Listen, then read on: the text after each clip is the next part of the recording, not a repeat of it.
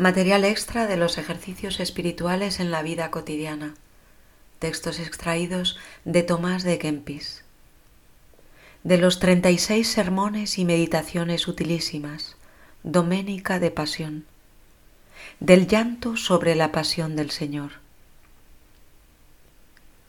Oh vosotros todos que pasáis por el camino, mirad y ved si hay dolor como el mío. En la Santa Iglesia se celebra ahora la memoria de la pasión del Señor y es razón que los hijos de la Iglesia se compadezcan de su Señor, que se dignó morir corporalmente por ellos para que ellos viviesen eternamente en el cuerpo y en el espíritu. No sean pues ingratos o se juzguen ajenos a esta pasión, antes tengan en cuenta que ellos son la Iglesia y esposa de Cristo, los que se llaman sus hijos, si empero se llegan a Cristo con filial amor y devoción. Oh cuán grande amor del Eterno Padre sobreabundó en todo el linaje humano, cuánta dilección del unigénito Hijo de Dios, cuánta benignidad del Espíritu Santo. ¿Qué dices a esto, alma mía? ¿Serás acaso ingrata o podrás olvidarte de tan grande caridad? ¿Cómo podrás despreciar a aquel que te amó tan ardientemente. Ama al que te ama y te ama con tanto afecto que prefieres sufrir la muerte antes de ver que te pierdes. Esta fue la caridad que nadie tuvo mayor y por eso satisfizo plenamente por todos. Pero, ¿qué harás si quedarás en pago al Señor por su muerte? Conviene hacer algo por más que no puedas darle en retorno digna recompensa. Porque todas las criaturas del mundo y todos los santos del cielo no pueden dar a Dios las debidas gracias por la muerte que Él tomó por ti espontáneamente. Acuérdate pues de su pasión y según tu pequeña capacidad procura imitarla, porque esto es darle grandes gracias, el querer sufrir por Él tribulaciones por lo cual aparta tu mente de los cuidados exteriores, vuelve todos tus pensamientos a la imagen de tu Señor crucificado.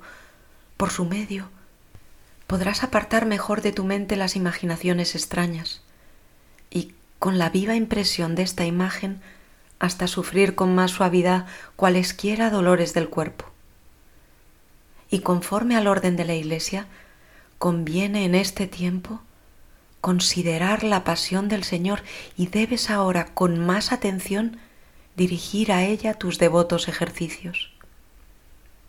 Si los ayunos precedentes han pasado con alguna negligencia, ahora, en esta quincena, enfervorícese de nuevo tu devoción con la memoria de la pasión de Cristo.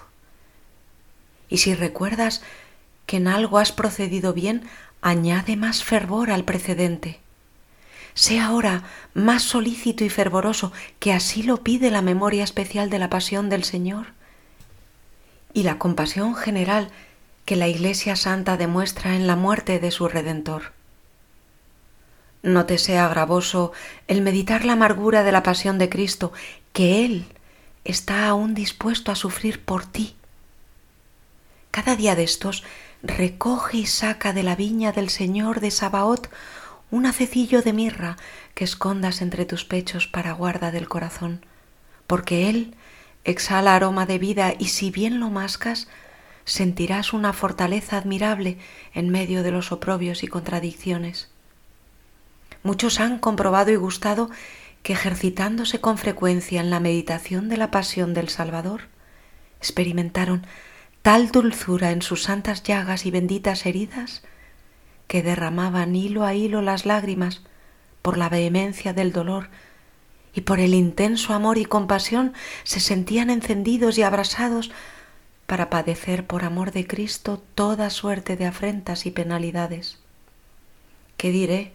Que algunos como fuera de sí y como cambiado totalmente el amor propio, deseaban penetrar en lo más íntimo de las entrañas de Jesús, para sentir su anonadamiento hasta la muerte de cruz, a fin de que en su corazón sólo Cristo fuese magnificado y solamente ellos fueran despreciados. de tal manera es ardiente la sangre de Cristo por el amor derramada, que inflama vivamente al que íntimamente la medita, de suerte que tenga en nada todo lo que da pena y tormento al cuerpo. Y así el vehemente amador comienza a configurarse con su amado por medio de las pasiones, entregándose libre y totalmente a aquel que en nada reparó para redimirlo. De ahí nace un grande amor, se siente un gratísimo consuelo, se aumenta una singular devoción, muere el afecto carnal, se eleva en Dios el espíritu, es iluminada la mente y se gusta la palabra del profeta que dice, cuán preclaro es mi cáliz embriagador.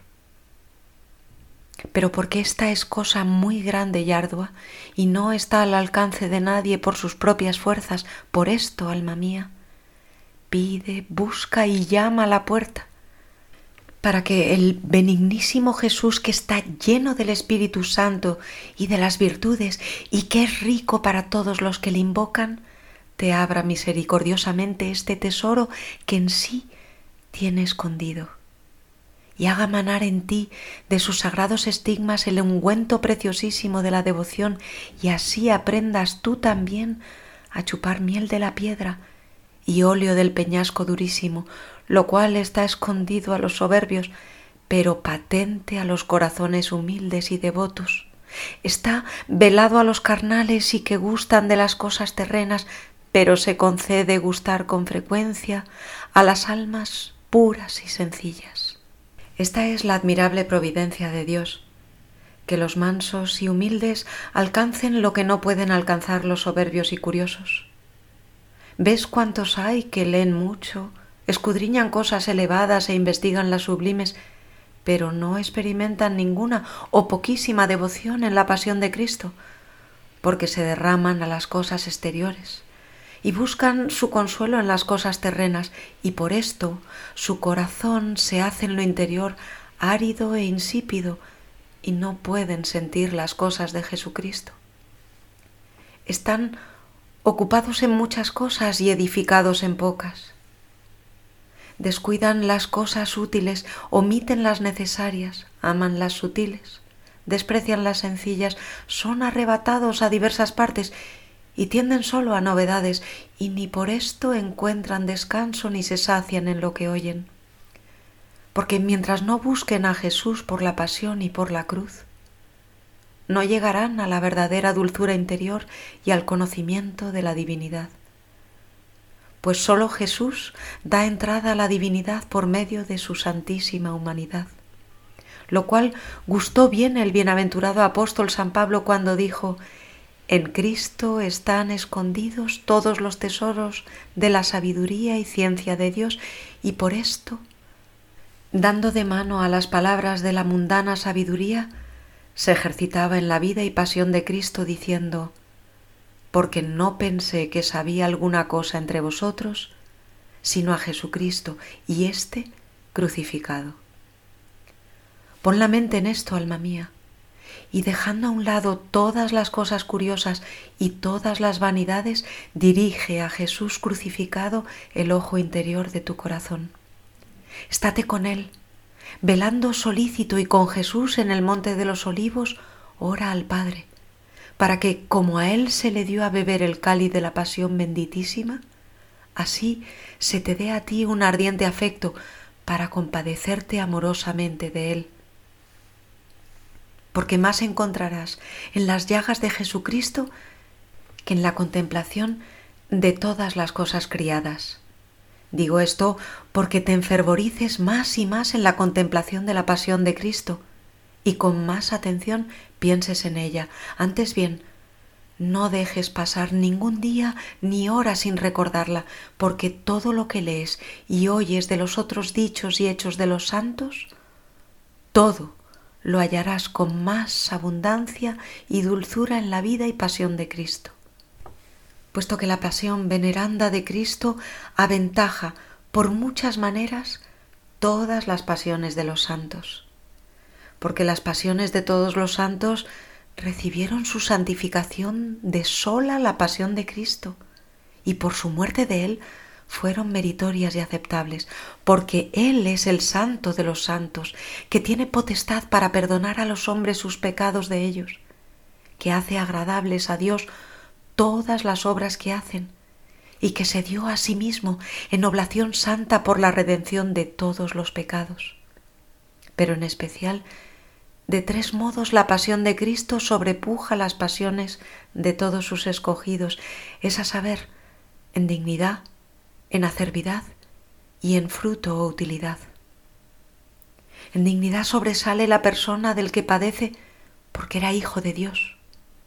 En acervidad el dolor del cuerpo fue gravísimo porque era de complexión nobilísima y delicadísima.